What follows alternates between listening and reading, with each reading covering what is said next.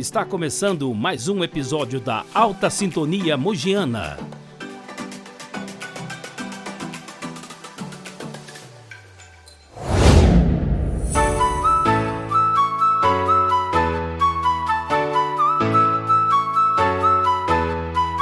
Olá, eu sou Gisele Cavalieri, analista de comunicação da usina Alta Mogiana. Sou publicitária formada em comunicação social e atuo na área desde 2005. Hoje eu quero falar um pouco sobre a evolução desse trabalho na empresa.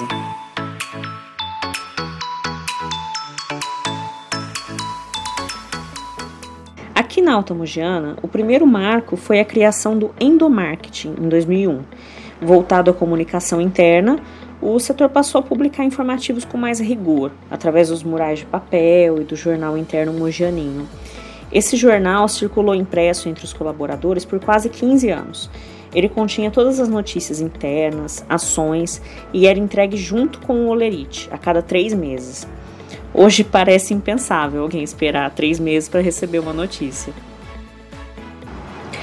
Estruturalmente, sempre estivemos junto à gestão de pessoas, trabalhando em projetos de valorização dos colaboradores, como os aniversariantes do mês, comemoração de anos sem acidentes, campanhas de saúde, uh, orientações de segurança, valorizando treinamentos, falando de educação corporativa.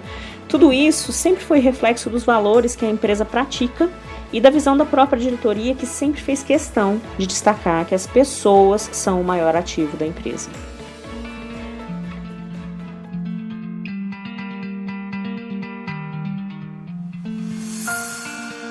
Nesses 20 anos de trabalho, o processo de evolução na área de comunicação como um todo foi crescente, e a empresa sempre acompanhou, incentivou e implementou essas mudanças. A principal delas, sem dúvida, foi a adoção dos canais digitais e a sua popularização da tecnologia. Isso revolucionou a forma como as pessoas se conectam. Essa revolução digital impactou o cotidiano e a sociedade, que aos poucos foi abandonando a mídia impressa. Então, aqui para nós também foi necessário fazer uma expansão, oferecer acesso simplificado para as pessoas que estão interessadas em saber mais sobre a nossa empresa, abrir mais as opções de contato, e a consequência natural foi chegarmos às redes sociais em 2013. A partir do momento que incorporamos essa abordagem, nós alteramos também o nome da estrutura para comunicação e marketing, para acompanhar essa ampliação de horizonte que era condizente com a nova realidade. Além de estimular a relação do diálogo com o público interno, né, nossos colaboradores, nós também nos relacionamos com fornecedores, clientes, parceiros, com a imprensa, com os candidatos a vagas. Estamos abertamente frente à sociedade para o pleno atendimento da vontade institucional que é oferecer transparência nos seus relacionamentos. É parte do nosso compromisso promover ações de marketing de maneira que elas estejam alinhadas com as políticas, as diretrizes e as estratégias que a empresa adotou.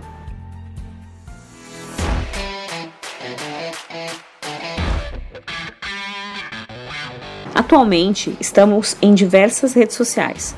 No Instagram já passamos da marca de 8 mil seguidores, é, no Facebook já são mais de 35 mil curtidas e no LinkedIn mais de 44 mil pessoas se tornaram nossos seguidores. Essa é a nossa trajetória digital. Mais do que manter o público interessado, é de enorme responsabilidade tratar com respeito cada pessoa que nos acompanha. É por isso que a empresa optou por não responder às redes sociais com um simples robô. Respondemos todas as pessoas frequentemente e analisamos o índice de satisfação por assunto. Uma necessidade constante é apoiar o relacionamento do gestor com suas equipes. Então, fornecemos informações completas, tentando mantê-las diretas, de fácil entendimento, e frequentemente propomos participações em atividades e campanhas de orientação. Motivar e envolver em momentos emocionantes ou descontraídos durante eventos como o encontro de líderes, visita das patroas, Dia das Mulheres, Ano Sem Acidente, celebrações de início e fim de safra, entre outras, sempre foram uma marca de proximidade e de humanização. Adaptar essas ações presenciais para o novo normal é o desafio do momento. É uma tendência que não tem volta.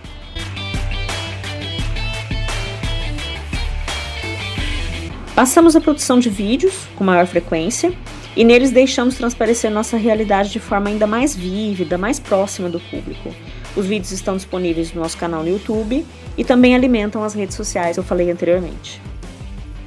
Ah, e se você me ouviu até aqui, é porque já sabe que também lançamos recentemente o nosso podcast, disponível no Spotify.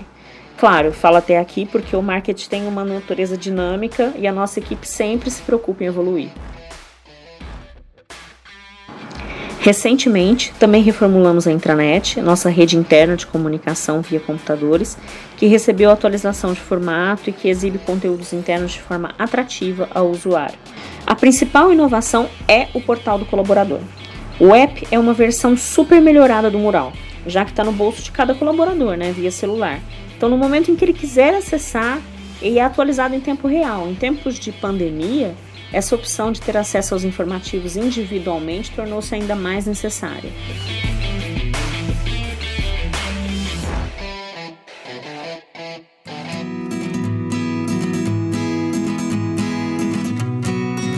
E foi possível perceber o quanto a coerência e a credibilidade da informação impactam de fato as decisões das pessoas e o cotidiano de toda a comunidade.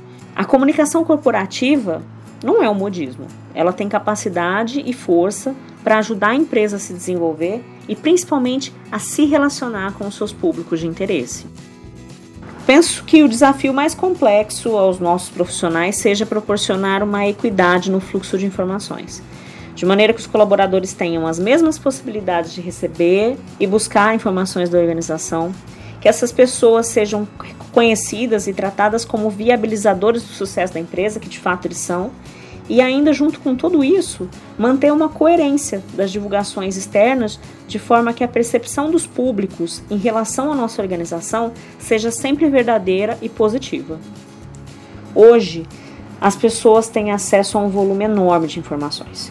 E por isso mesmo elas dão mais relevância às questões de caráter, personalidade, é, coerência, honestidade, ética, valores morais, né? Do que uma impressão superficial que elas tenham da empresa ou mesmo design de uma peça publicitária, embora a gente faça questão de manter uma aparência harmônica justamente para apoiar a clareza das informações.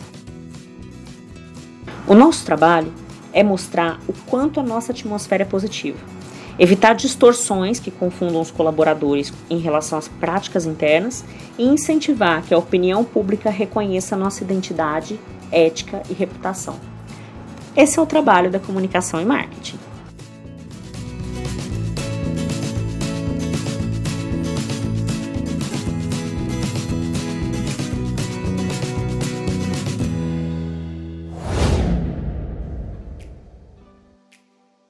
Obrigado por nos acompanhar aqui. Esperamos você no próximo episódio.